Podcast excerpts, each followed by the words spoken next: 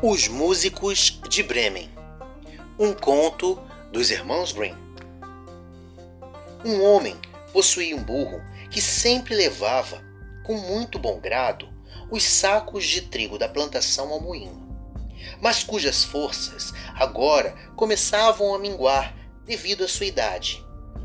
E o trabalho rendia cada vez menos ao dono do moinho. O homem pensou em passar o burro adiante. Mas este percebeu que o ambiente lhe era desfavorável e fugiu. O burro tinha um sonho e resolveu dirigir-se para a cidade de Bremen com a intenção de lá tornar-se músico. Depois de andar certa distância, encontrou um cão ofegante, como se tivesse corrido muito. Por que estás tão cansado, amigo? perguntou o burro. Ah, é muito triste ficar-se velho. Como estou sempre cansado, meu patrão quis matar-me, mas consegui fugir. Não sei como irei ganhar meu sustento agora. Sabes de uma coisa? disse o burro. Estou indo para Bremen para ser músico. Vem tu também. Eu tocarei o alaúde e tu poderás tocar timbale. O cão ficou muito satisfeito com a perspectiva de uma nova vida e prosseguiu junto ao burro seu caminho. Mais adiante estava um gato com uma cara nada amigável. Que houve contigo, bichano? perguntou o burro. Quem pode estar feliz depois de uma decepção dessas? explicou o gato. Por já estar velho e com os dentes rombudos e preferir sentar-me atrás do fogão em vez de caçar os ratos da casa, minha patroa queria me afogar. Consegui fugir, mas agora não sei para onde ir e o que vou fazer de minha vida. Que conselho me dás? Venha conosco para Bremen conheces muitas músicas noturnas, de suas andadas e passeios pela madrugada. Claro que arranjarás algum trabalho como músico também, assim como nós. O gato achou boa aquela sugestão e acompanhou-os até chegarem a um quintal, sobre cujo portão empoleirava-se um magnífico galo, o curitando com toda a força Profetizei bom tempo para hoje, por ser o dia em que nossas patroas lavam as camisas do menino Jesus e precisam secá-las. Mas como amanhã, que é domingo, haverá hóspedes para o almoço, minha patroa não teve piedade e mandou a cozinheira cortar minha cabeça hoje à noite para fazer uma canja amanhã. Por isso, canto a plenos pulmões enquanto posso aguardando meu triste fim. Boa voz tu tens, meu amigo, sem dúvida alguma. Por que não nos acompanha a Bremen para cantar enquanto nós seremos os músicos e tocaremos diversas canções? O galo ouviu aquela proposta interessado e decidiu partir junto aos outros companheiros. Como não chegariam à cidade de Bremen em um dia, resolveram pernoitar na floresta. O burro e o cão deitaram-se debaixo de uma árvore. O gato e o galo acomodaram-se em cima dos galhos. Esse último no mais alto deles. Antes de adormecerem, o galo ainda examinou o horizonte nas quatro direções, vislumbrando uma luzinha lá ao longe. Talvez seja uma casa, companheiros. O burro prontificou. Devemos ir até lá, amigos, pois a estalagem aqui não é nada boa. O cão era de opinião que os ossos para o jantar não viriam cair mal.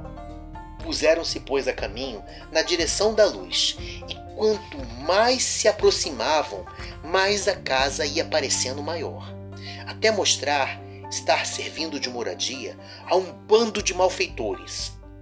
O burro, que era o mais alto, aproximou-se da janela para olhar lá para dentro.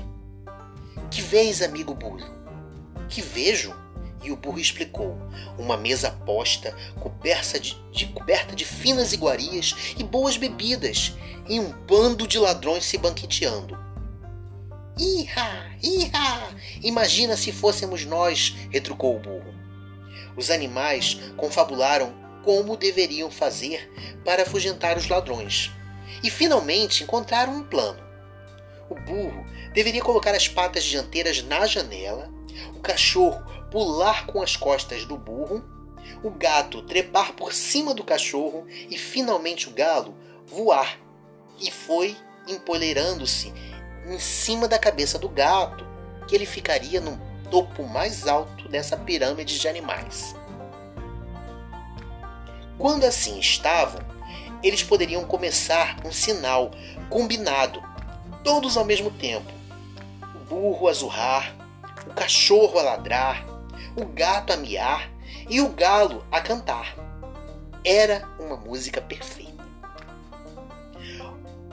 Dado início ao plano, os ladrões levaram um susto tremendo, julgando ser alguma assombração ou algo sobrenatural. Entrando pela janela e saíram correndo para esconder-se na floresta. Os quatro companheiros então refastelaram-se à mesa e comeram à vontade. Ao terminar, apagaram a luz e procuraram um lugar para dormir, de acordo com a natureza e o gosto de cada um. O burro deitou-se no estrume, o cachorro atrás da porta, o gato no quentinho das cinzas da lareira, e o galo foi para o poleiro do alto de uma comieira. Por estarem cansados demais da longa jornada, adormeceram imediatamente.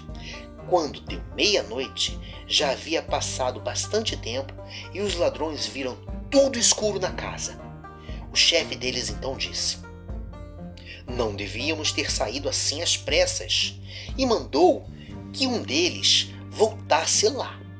Este, encontrando tudo quieto, entrou na cozinha para acender uma luz e, vendo os olhos do gato brilhando no escuro, tomou por duas brasas e aproximou-se deles um fósforo, com um fósforo aceso.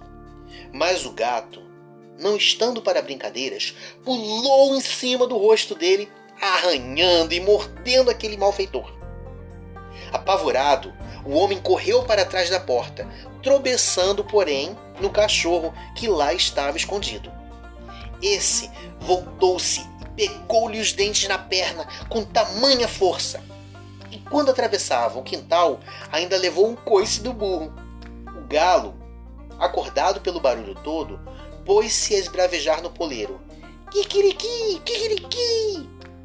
O ladrão voltou para o chefe do bando com a velocidade que lhe permitiam as pernas, dizendo: Naquela casa está uma bruxa terrível que me arranhou a cara com suas unhas longas. E em frente à porta havia um homem com uma faca que me cortou a perna. No quintal, um monstro negro também me agrediu. E no telhado havia um sujeito gritando: Tragam-me aqui, o safado! Tratei de fugir. Os ladrões nunca mais ousaram voltar a casa. Os quatro músicos de Bremen, porém, gostaram tanto dela que lá ficaram, morando até o fim de seus dias. Essa história nos conta como a vida é repleta de surpresas. Um revés que aconteça em nossa vida pode nos fazer dar um passo rumo a uma nova direção. Nessa direção, podemos encontrar novos amigos, companheiros ou simplesmente colegas que vão nos ajudar nas mais diversas situações. Precisamos estar dispostos a ouvir, a conversar, a participar de diálogos para que a nossa vida seja ainda melhor em conjunto. Um amigo vale mais que um tesouro. Espero que tenham gostado e até o próximo conto.